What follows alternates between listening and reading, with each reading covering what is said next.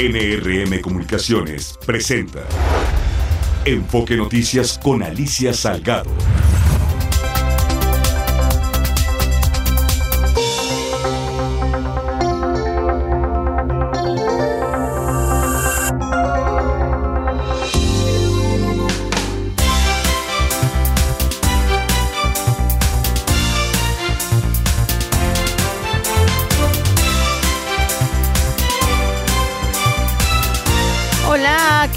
¿Cómo están? Qué gusto de saludarte de nueva cuenta en esta su emisión de Enfoque Noticias.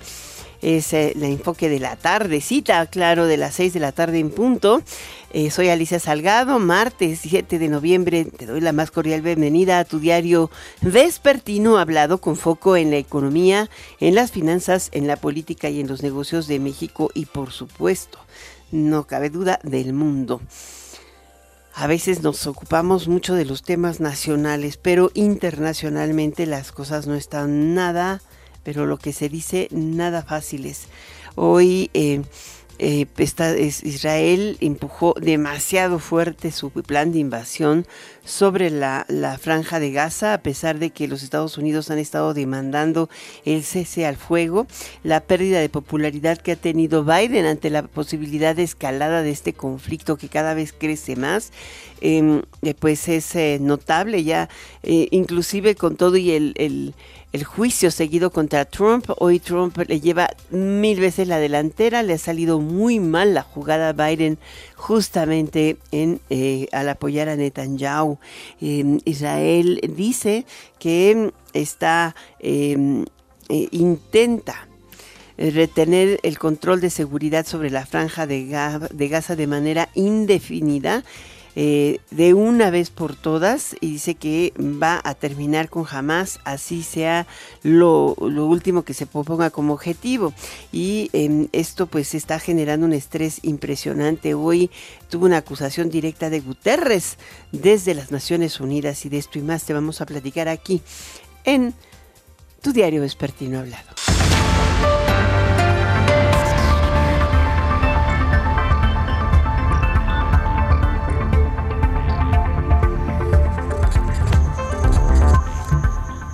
Bueno, la noticia del día, la noticia política en México es la renuncia de Arturo Saldívar como ministro de la Suprema Corte de Justicia de la Nación para integrarse al equipo de Claudia Sheinbaum. Es todo un tema, ¿no? Porque se supone, y bueno, esto lo, no se supone, la ley establece con toda claridad que un ministro de la Suprema Corte de Justicia solo puede renunciar por causas graves o por incapacidad mental. así de plano, y pues le faltaba un año más para cumplir, son este 15 años de este ministerio y le faltaba un año y pues el señor está renunciando, dice que se va a seguir apoyando que, para que eh, todos tengamos o para apoyar a los pobres, dice él, ¿no? Pero en realidad está incumpliendo lo que se obligó por constitución, así de que ya imagínate. Eh, minutos después de que le enviara la carta, saliera con su Twitter, hiciera el escándalo, apareció en una foto con Claudia Sheinbaum. a unas horas de que se dio a conocer su renuncia, también Sheinbaum Pardo posteó una foto en redes sociales con el ministro diciendo acordamos trabajar juntos para avanzar en la transformación del país. Y en la carta difundida dice que después de 14 años en el máximo tribunal su ciclo había terminado y bueno, evidentemente eh, el artículo 98 constitucional señala que las renuncias de los ministros de la Suprema Corte de Justicia solamente procederán por causas graves. Eh, pero además no dice solamente eso, dijo por incapacidad. mira, ahorita te digo exactamente. Yo aquí tengo el artículo y todo, dice... Eh, sí, incapacidad eh, eh, por incapacidad o incapacidad mental o incapacidad física. Son impedimento físico, un impedimento mental o porque le hubieran encontrado, pues hubo otro ministro que renunció, ¿no? Que fue Medina Mora, pero evidentemente fue en medio de un terrible escándalo eh, que finalmente no le demostraron nada, pero salió y dijo voy a defenderme y se defendió y está libre de toda culpa. Pero, eh, digo, le está presentando la renuncia al presidente con el con este argumento de que, de que va a, defender o a, perseguir. ¿Cómo, ¿Cómo, le puso él? Dice, mi ciclo ha terminado. Durante estos 14 años impulsé criterios más vanguardistas que constituyeron el nuevo paradigma constitucional en la defensa de los derechos humanos en todas las personas. Digo, la verdad es que eh, quien se autoelogia parece vituperio, ¿no? ¿O no? Él es el prócer de la justicia en México. Pues en su etapa seguramente va a pasar a la historia como el, primer, el, presidente de la Corte que subyugó al poder, al tercer poder de esta federación en manos del Ejecutivo. De otra manera, ¿cómo lo puedes explicar? Bueno, dice, toca seguir sirviendo a mi país en la consolidación de la transformación de un México más justo y más igualitario, en el que sean prioridad quienes menos tienen y más lo necesitan.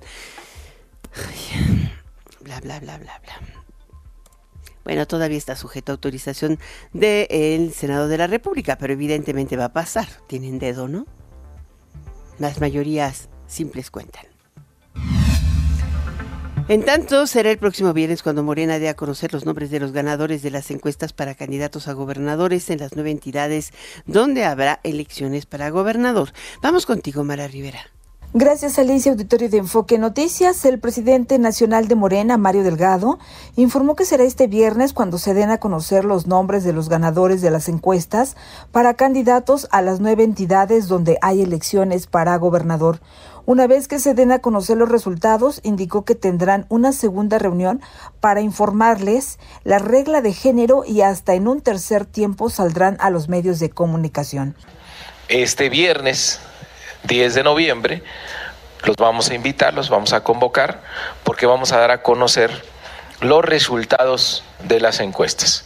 Y vamos a nombrar eh, precandidatos o precandidatas en algunos casos y en otros casos coordinadores o coordinadoras de defensa de la cuarta transformación. Mario Delgado dijo que quien quede en segundo lugar de las encuestas o que es lo mismo pierda tendrá un premio de consolación, ya que pasarán a ocupar un escaño en el Senado de la República de manera directa. Y aunque reconoció que todo este proceso será una jornada maratónica el próximo viernes, ironizó apuntando que es viernes y el cuerpo lo sabe.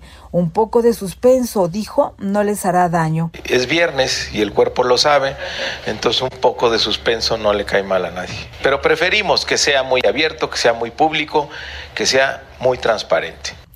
Por otra parte, aseguró que no busca ninguna retribución personal, pues dirigir Morena es una gran satisfacción. Sobre la alianza con Pedro Kumamoto en Jalisco, dijo que se ha formado un bloque opositor con el objeto de ganar las elecciones. Incluso señaló que no tiene nada de malo que aspire la alcaldía de Zapopan. No obstante, agregó que el proceso para definir los candidatos aún está en discusión. Luego de conocer la renuncia del ministro Arturo Saldívar a la Suprema Corte de Justicia, no descartó que pueda ser invitado a participar en la transformación del Poder Judicial a través del Plan C que ha anunciado el presidente Andrés Manuel López Obrador. Hasta aquí el reporte que les tengo. Muchísimas gracias. Fíjate que aquí me están mandando un mensaje interesantísimo. Es Carlos Rivera Alcalá, dice, es que yo eh, comenté, ¿qué dice la ley orgánica de la posible renuncia de Saldívar? Y en ella establece que los ministros durarán 15 años en su, en su cargo, salvo que sobrevenga incapacidad física o mental permanente es tal cual, entre comillas se los pongo.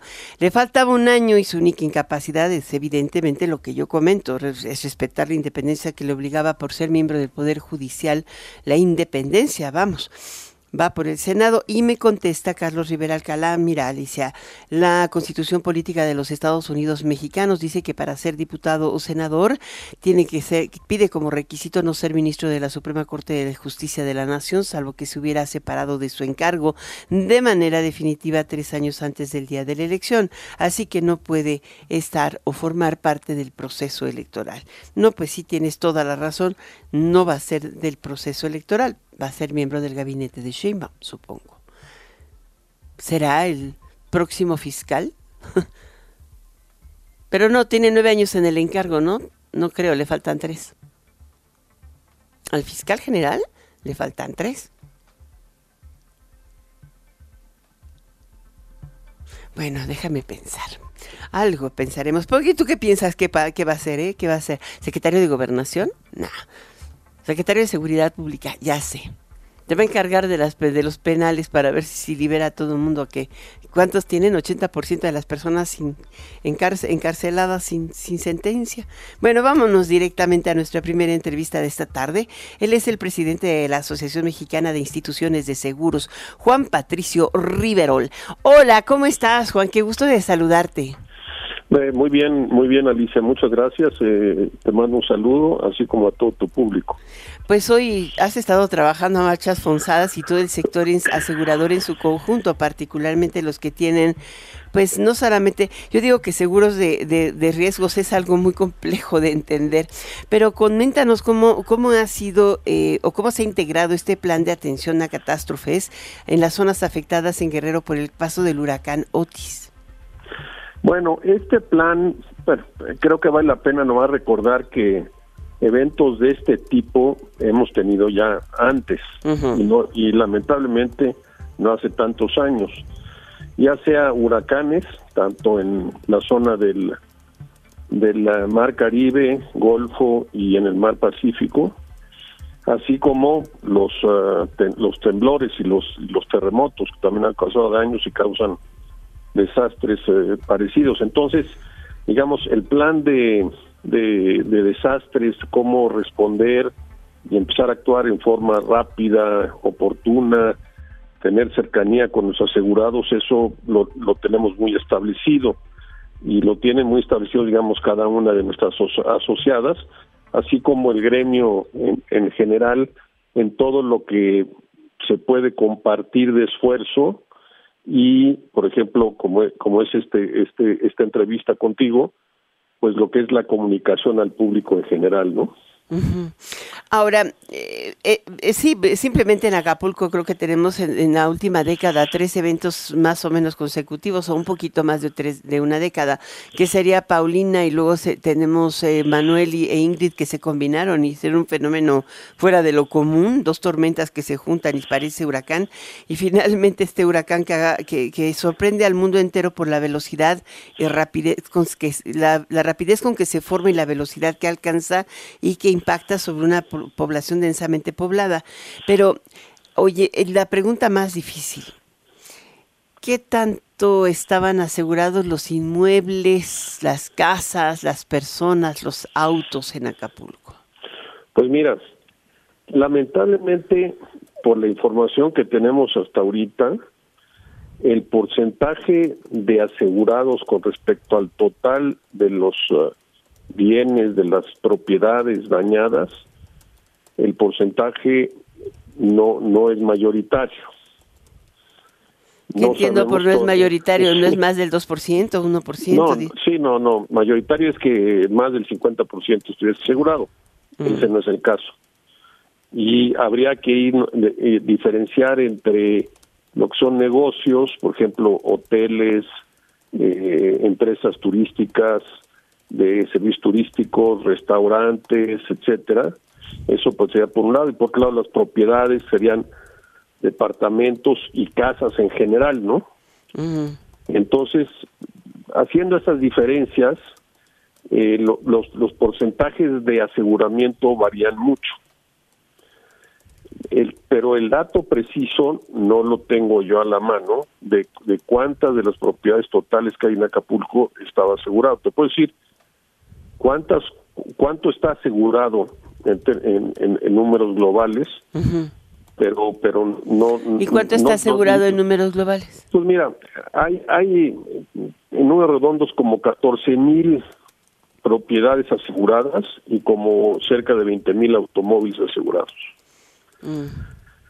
eh, ahora la característica de este por un lado el riesgo principal en Acapulco o la preocupación principal de alguien que tuvo una propiedad en Acapulco siempre había sido el temblor.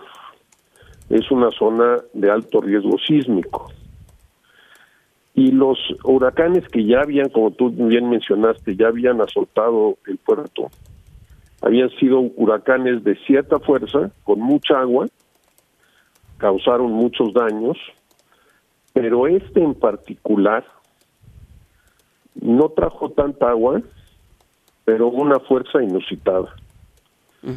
Y la fuerza, aparte, también tiene la característica de que causa un daño generalizado en toda la ciudad, cosa que en, en eventos anteriores normalmente causa, pues se causan daños en ciertas zonas o se causan más daños en ciertas zonas, ¿no? Cuando traen mucha agua, pues por las avenidas de los ríos, las crecidas de los ríos y pues su, su, desemboque al mar, eh, deslaves, cosas por el estilo, que causan otro tipo de daños. Y puede ser que inclusive esos eh, eh, causen, pueden causar inclusive más, más muertes, ¿no? O sea, en este caso fue la velocidad del impacto. En este caso fue la velocidad, impactó, y repito, impactó a todo el puerto. Decían algo muy curioso, ¿no? Dice un amigo que, que estaba en uno de los edificios eh, de la zona diamante que, que sentían que temblaba como si su eh, al momento del paso del huracán como si el edificio temblara se fuera a despegar. Pero por ejemplo otros que estaban en el lado de Punta Marqués dijeron que no que parecía como como una cantidad de ruido alrededor de ellos impresionante que fueron dos horas de, de un ruido eh, espantoso. Y lo que acabas viendo son edificios donde voló todo lo de adentro pero pero quedaron las estructuras en pie así es así es Así es, se rompieron los vidrios y entró el viento, movió todos los muebles o los voló. Los voló, están en los cerros. Algunos edificios, algunos edificios que por, por, por razones, digamos, estructurales, decidieron eh, poner muros más ligeros, como de tabla roca, por ejemplo, pues en muchos de ellos se volaron los muros también. Sí, sí, quedaron solamente los soportes de concreto. Y luego en, en las zonas más populares, pues allí se volaron muchos techos, se volaron muchos tinacos, todo lo que estaba encima de las casas se, se, las llevó el viento. Entonces, es, es, es un daño muy generalizado. Yo yo te diría que de los ah, de los eh, bienes que tenemos asegurados en el puerto, un porcentaje muy alto de, niveles del 80% de lo que tenemos asegurado, va a tener daños o tiene daños, más, más graves o menos graves, pero daños. ¿Cuándo va a iniciar el proceso de, liquidación, considerando lo que ha dicho la Secretaría de Hacienda, esto, el, el, el pago de hasta el 40% con anticipos, el, el cobro del no coaseguro, me parece? ¿Cómo le van a hacer con eso? Mira, eh, ayer ayer eh, y, dimos a conocer un, comunicado en donde todas las compañías eh, para lo que son riesgos para pymes, ni pymes y casa habitación, todas están ya digamos con el con la con la política de empezar a dar anticipos. Una vez una vez teniendo una primera estimación de los daños y evidentemente habiendo validado que pues, hay un seguro y demás no un anticipo pues para que para que el, asegurado tenga empiece a tener recursos para hacer lo primero que hay que hacer que es la remoción de escombros la limpieza que es ahorita hoy es es uno de los puntos más críticos en Acapulco es la remoción de la basura. Pero hay mucha gente que está dudando remover la basura o remover los, los vidrios o las cosas caídas ante la posibilidad de que no haya pasado todavía el ajustador y no te vaya a reconocer el daño.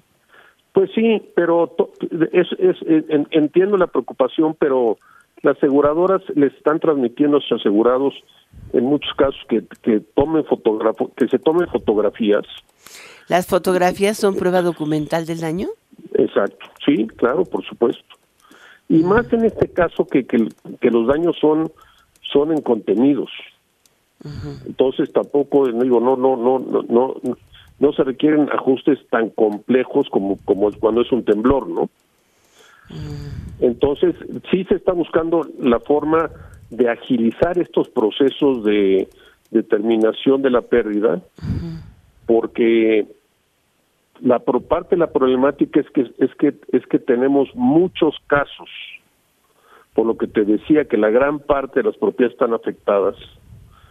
Y entonces pues hay hay que hay que ahora sí que ingeniárnoslas para para poder atender todos esos casos de una forma rápida ágil para que los asegurados puedan empezar a tener los recursos para, para iniciar primero esta remoción de escombros y demás, y luego para empezar con la, con la reconstrucción o la redecoración o el reacondicionamiento de, de, de, sus propiedades, ¿no? Hay una última pregunta que te quiero hacer y mira que es muy relevante.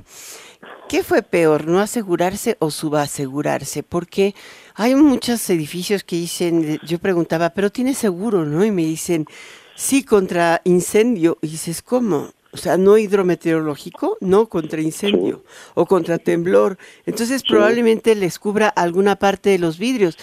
Pero, a ver, eh, aquí la gente debe ser muy claro también en mostrar qué riesgos tienes, ¿no? Claro, claro. Y luego hay gente que dice, después de este evento, ¿cuánto nos va a costar la prima? Yo estaba diciendo, oye, pues lo que tenemos que hacer es poner vidrios anticiclónicos y creo que eso nos bajaría la prima. O sea, cosas de esta naturaleza, ¿cómo lograr un buen asesoramiento? Sí, sí, eso, eso es lo que lo que hay que hacer previo previo a estos eventos con, con toda digamos, con todo tiempo poder hacerlo bien, eh, digamos, analizar bien cuáles son esos riesgos, cuáles son los valores, que a, qué valores se está asegurando, contra qué, qué riesgos estás asegurando, para en base a eso, pues ahora sí que contratar el seguro. Eh, Pero luego le, le dicen, oye, no, está muy caro, bájale la prima. Pues sí. ¿no? y no falta el, el, el, el, integrante del condominio que dice, no, yo conozco un cuate que me la deja más barata. Sí, sí. Sí, bueno, en el, en el caso de los condominios, por un lado, cada condominio tiene que debe asegurar su departamento. Sus contenidos, y, y, luego tienes el tema de las áreas comunes. Pero del edificio. del edificio, sí. claro. Sí, porque pues en un condominio tienes por lo de adentro es tuyo, pero eres parte de un conjunto, eres de un edificio, no nada, no es no es como si separaras el pedacito de pastel. Así es. Qué interesante. Eh, y deberíamos hacer algo sobre esto, porque mucha gente lo que dice hoy es, ¿cómo no me aseguré? ¿Por qué no me Yo lo que digo es, si tomaste un seguro, hoy existe la posibilidad de minimizar el riesgo de volver a recontratar la póliza. Claro. ¿No? A lo mejor cambiemos este o tomemos la experiencia de este evento para que no nos vuelva a ocurrir. Porque hay departamentos que son notables que, que no les pasó nada y porque tienen ventanas anticiclónicas, no les pasó absolutamente nada. Así es, así es. Y también a algunos no les pasó nada por la, el lugar donde, como están con lo, como están ubicados, pues tuvieron suerte que el viento pasó de una forma que no los afectó, ¿no? Pero, pero, pero el daño, el daño que yo vi, porque yo estuve allá en Acapulco el, el lunes, no, no, no, no ayer, sino el lunes pasado, eh, yo sí vi un daños generalizados y sabes otra cosa que muy impactante es que yo vi todo café. Como si se hubiese quemado. Como si estuviera que como si como si toda la parte de, de, vegetación estuviese quemada. Y se quemó para efectos prácticos se, quemó por, por por la intensidad del viento y la salinidad pues también, también, pues Yo con decirte que donde estábamos había tiburones impactados en las piedras. Tiburones. Sí, sí, sí, sí. ¿De dónde salió esa capacidad de volar riscos enormes? No sé. Sí, sí, sí. No, no, pues que imagínate la, la, la velocidad del viento. Sí. Bueno, Juan Patricio, muchísimas gracias. Juan Patricio Riverol, presidente de la Asociación Mexicana de Instituciones de Seguros, por conversar esta tarde con nuestros amigos de Enfoque Noticias. No, Alicia, con mucho gusto y a, eh, tus órdenes. Y nuevamente un, un saludo a todo tu público. Gracias. Muchas gracias. Enfoque Noticias con Alicia Salgado por Stereo 100, 100.1 de FM y 1000 AM. Continuamos.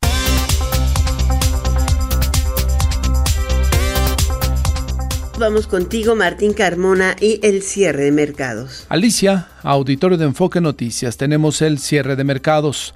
Hoy cayó fuerte el precio del petróleo. 3 dólares con 70 centavos perdió en la jornada de este martes. El de Europa se ubicó ya en 81 dólares y medio. El de los Estados Unidos 77.15 dólares y la mezcla mexicana de exportación sobre los 74 dólares el barril.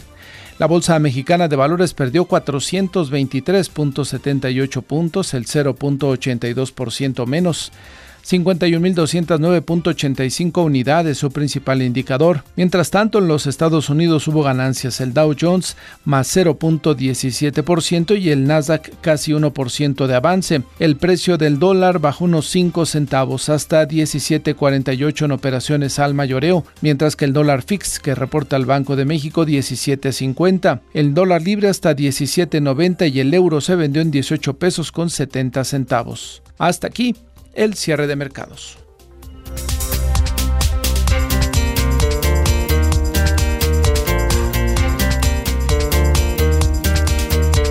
Muchísimas gracias Martín Carmona. Y bueno, me voy a ir con mi siguiente entrevista esta tarde. Tenemos al presidente de la Asociación Nacional de Productores de Autobuses, Camiones y Tractocamiones, Miguel Elizalde. ¿Cómo estás?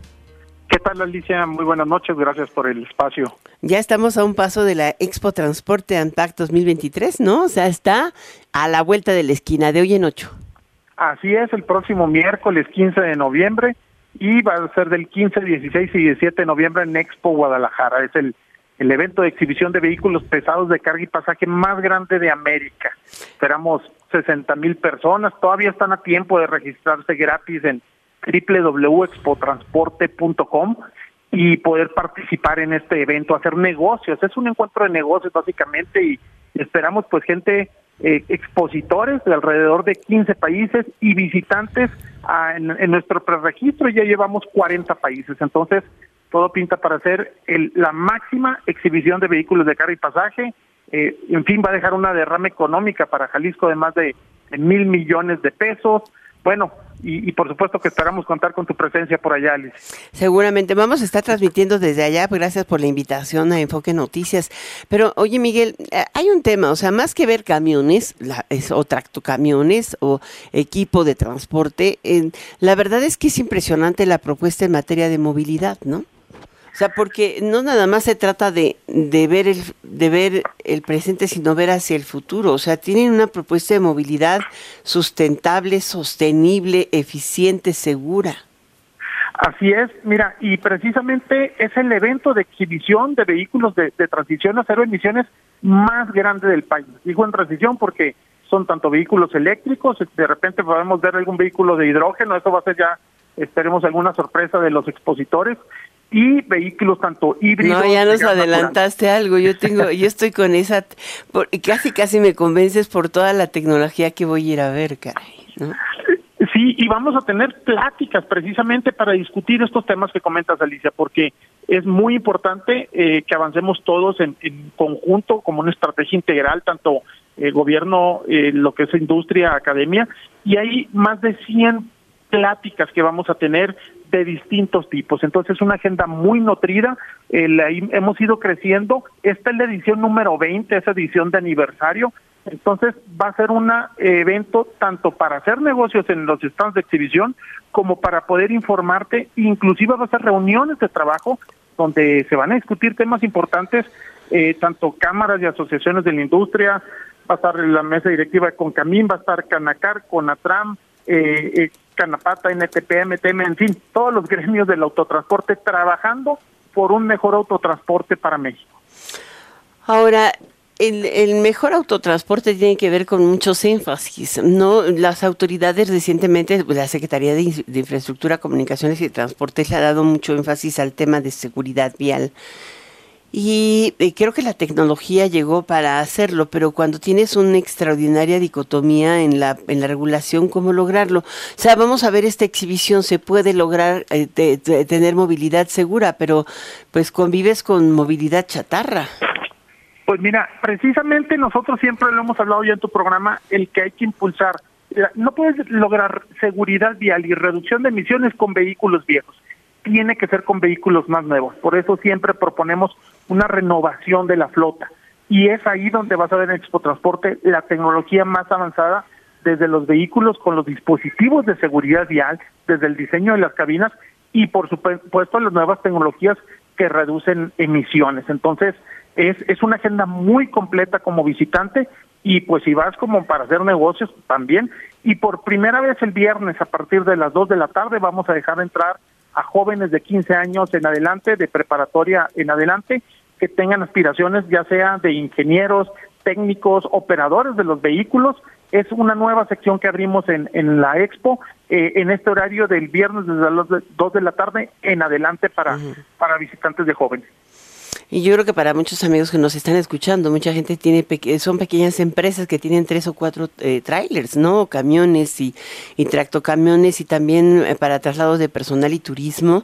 Creo que es un momento clave para poder asistir a este tipo de exposiciones.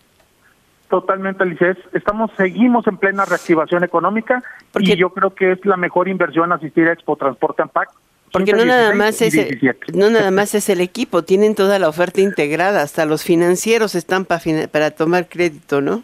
Hasta las estaciones de combustible o electrolineras se van a exhibir ahí. Entonces tienes todo la cadena de valor del autotransporte presente en el evento. Muy bien, muchísimas gracias Miguel Elizalde. Nos estamos escuchando otra vez, pero nos vemos pronto allá en Guadalajara, Jalisco.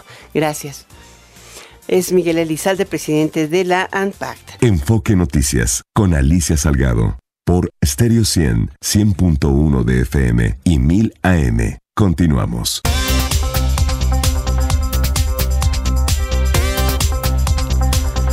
Nuestra siguiente entrevista es con Pedro Salazar Ugarte, investigador del Instituto de Investigaciones Jurídicas de la UNAM. ¿Cómo estás, Pedro? Qué gusto de saludarte, doctor.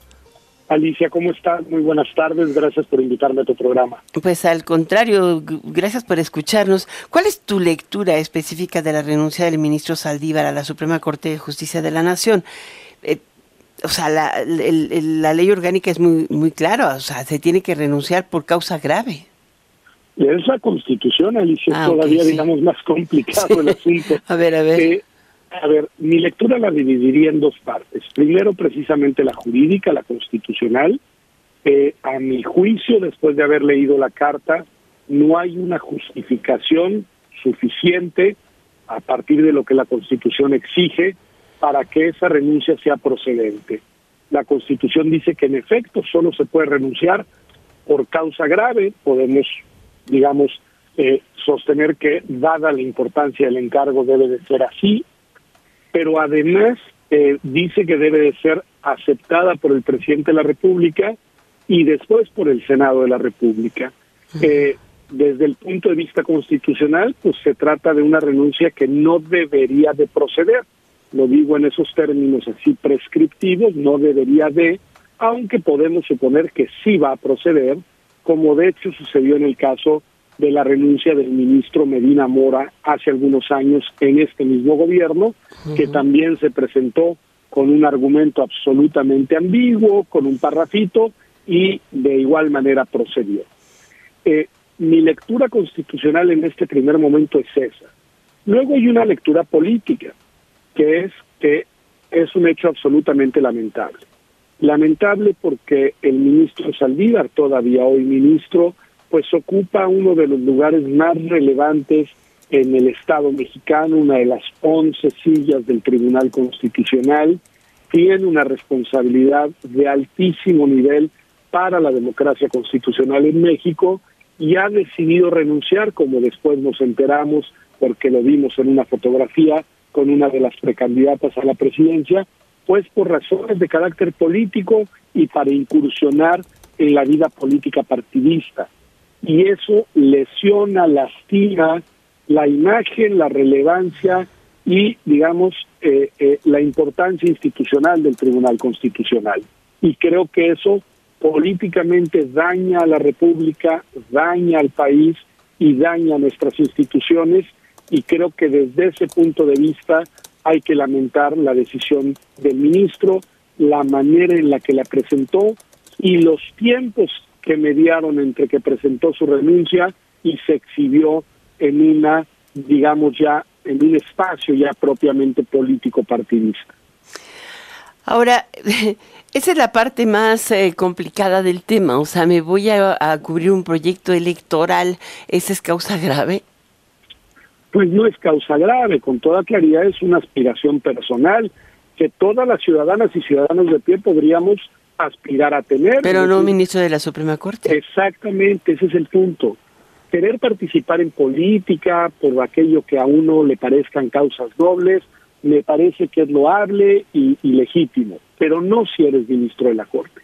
Si eres ministro de la Corte tienes una responsabilidad que voluntariamente asumiste, juraste en su momento cumplir y hacer cumplir la Constitución. Tu función prioritaria es precisamente la de ser un guardián de la Constitución y no puedes renunciar violando, vulnerando, dándole la vuelta a la Constitución vigente. Creo que es creo que es sumamente desafortunado y, y creo que quedará en el currículum del ministro Saldívar, pero lamentablemente también quedará en el historial de la Suprema Corte de Justicia. Ahora el tema es que tampoco puede ser diputado o senador, porque eh, lo que lo que también eh, entendemos es que la Constitución indica que para ser diputado o senador eh, no no debe ser ministro de la Suprema Corte de Justicia, salvo que tuviera separado del encargo de manera definitiva tres años antes del día de la elección, lo que no sucede ahora, ¿no? Exactamente, hay una veda temporal para ciertos cargos, por lo pronto esos que señalas, más también, por ejemplo, la Fiscalía General de la República, y habría que mirar los requisitos para cualquier otro tipo de opción de cargos, es decir, en efecto, hay un impedimento para pasar de manera inmediata desde la Corte hacia un cargo público político y, y, y bueno, la, la veda temporal está marcada igual constitucionalmente, pero bueno, eh, eh, por lo pronto podemos imaginar, suponer que desde esta fecha hasta la fecha en la que hay un cambio de gobierno nacional en el país, todavía faltarán varios meses y en fin, eh, déjame decirlo así, la variable tiempo es pasajera y tarde o temprano el plazo, la veda, se superará.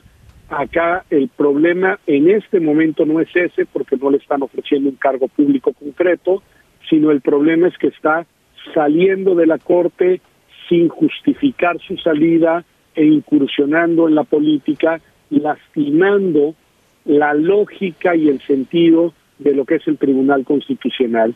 La política partidista es legítima, es válida, es democrática, pero quien decide ser guardián de la Constitución en un tribunal de última instancia, en el tribunal de última instancia, déjame decirlo así, debe de aceptar que una de las consecuencias de esa decisión es, al menos durante un tiempo, no incursionar en la contienda política de los partidos, en la contienda política de las candidaturas en la contienda política electoral.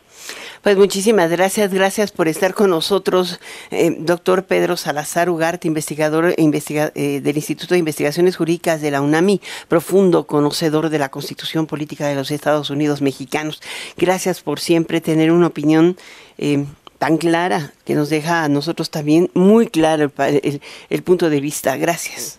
Gracias a ti, al contrario, y muy buenas tardes a tu auditorio y por supuesto a ti. Gracias por formarnos, Pedro. Hasta pronto. Hasta pronto. Antes de irme te quiero comentar algo. He estado leyendo algunas notas donde dicen WeWork se declarará en quiebra. No, se declara en reestructuración mercantil.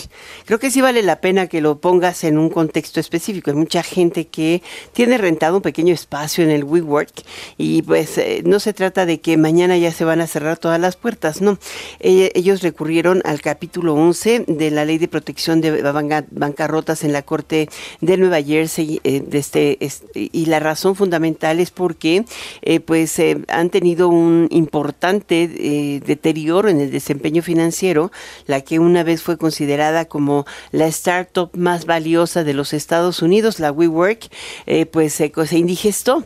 Y en, el último periodo de, que lleva esta bancar, ah, no bancarrota, esta crisis financiera o crisis de liquidez, es que está pidiendo a la Corte la posibilidad de, no cumplir con 69 contratos comerciales eh, de arrendamiento con eh, las oficinas o los, los edificios que se los rentan porque dicen que eh, esos sitios se han eh, desempeñado de forma negativa. Vamos, no los renta nadie, no están en una localización adecuada, no tienen movimiento adecuado y en consecuencia pues eso les genera una carga financiera más que un ingreso y esta es la razón por la que están recurriendo al Chapter 11.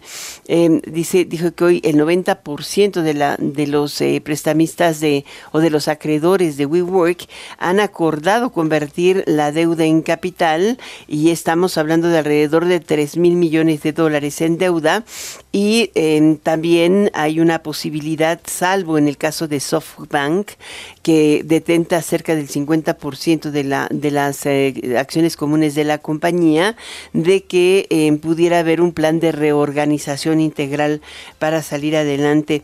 En fin, yo creo que es un, es un momento, va a tardar un buen rato. Eh, eh, SoftBank ha rescatado varias veces a, a WeWork desde el origen y pues le ha metido casi 5 mil millones de dólares en rescate. Puedes imaginarte por qué se niega a hacer otro rescate adicional. Está usted escuchando Enfoque Noticias por Stereo 100, 100.1 de FM y 1000 AM. Regresamos con Alicia Salgado. Acapulco Guerrero. Acapulco el Guerrero. El guerrero que conquistó al mundo hoy está destrozado por un huracán y necesita tu ayuda, la ayuda de todos. Artículos de limpieza para el hogar, cubetas, escobas, franelas, cepillos, jabón. Si quieres ayudar, te esperamos en Versalles 88 en la Colonia Juárez, a, tres cuadras del Metro Cuauhtémoc, de 10 de la mañana a 4 de la tarde. Como siempre, nosotros entregaremos personalmente el apoyo. Acapulco, como buen guerrero, volverá a conquistar a visitantes de todos los países. NRM Comunicaciones. Enfoque Noticias con Alicia Salgado por Stereo 100, 100.1 de FM y 1000 AM. Continuamos.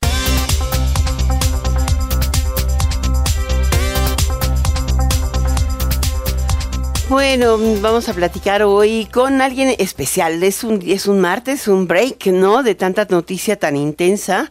Eh, tenemos invitada este día a eh, Nicole eh, Sierra Rollet. Ella es cofundadora y directora ejecutiva de la bodega francesa Chambleu.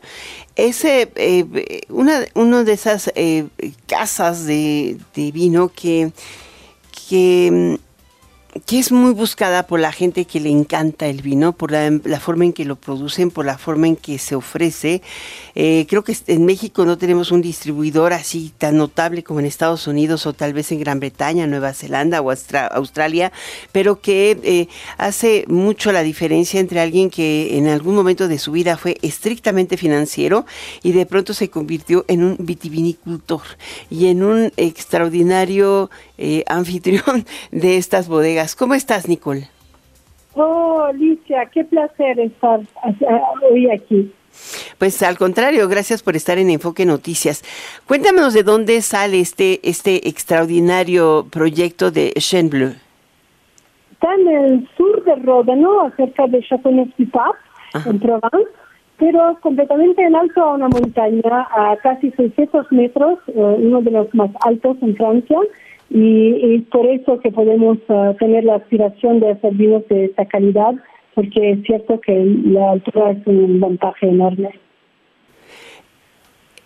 Te voy a pedir un favor eh, enorme, eh, Nicole. ¿Podrías alejarte ligeramente de la bocina para poder entenderte? Absolutamente. ¿Mejor así? mejora sustancialmente. Es que de pronto te oías eh, pegando y ya ves que cuesta trabajo definir bien. Em, eh, me estabas diciendo, o sea, la, el, el, proyecto surge de una idea de Javier, que Javier es tu esposo, ¿no?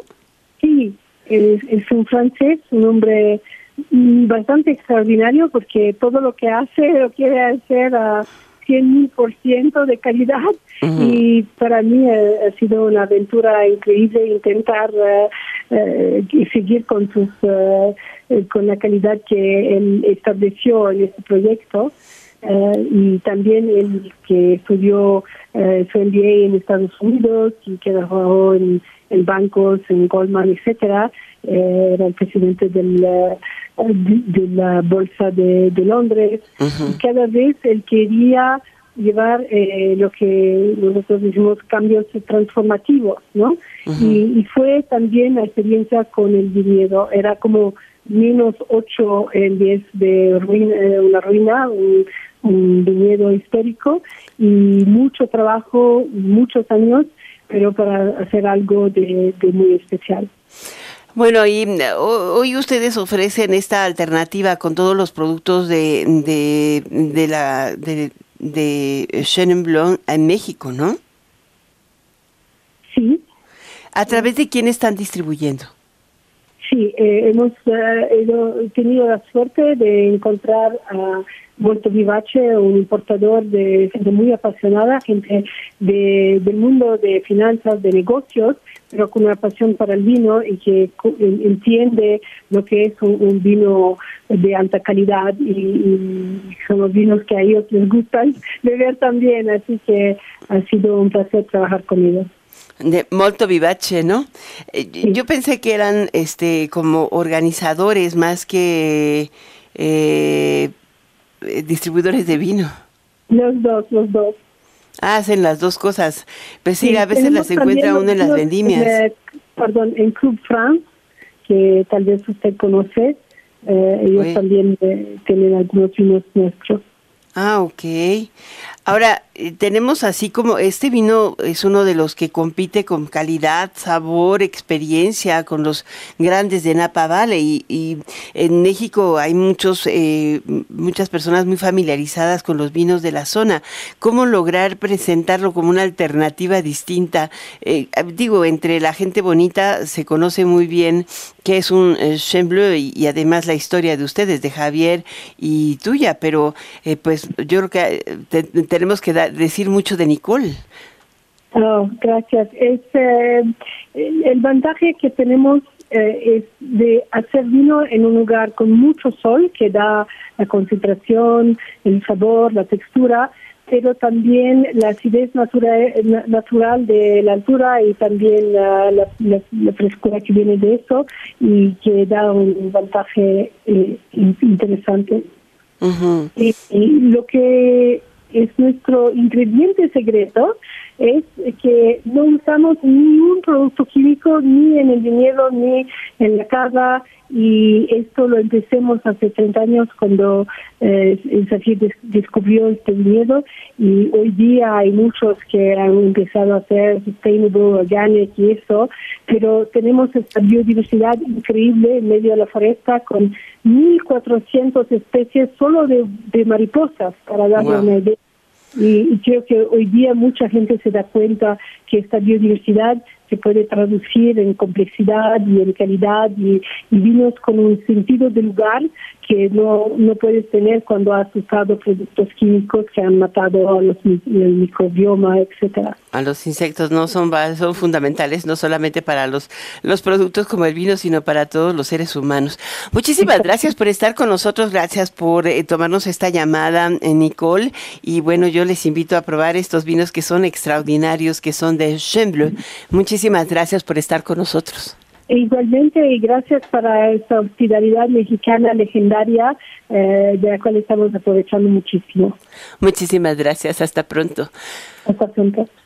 Amigos, final de Enfoque Noticias. Los espero mañana a las seis en punto por Estéreo 100 y Radio 1000 con Dani Nurret en Golden Hits. Soy Alicia Salgado. Muy buenas noches.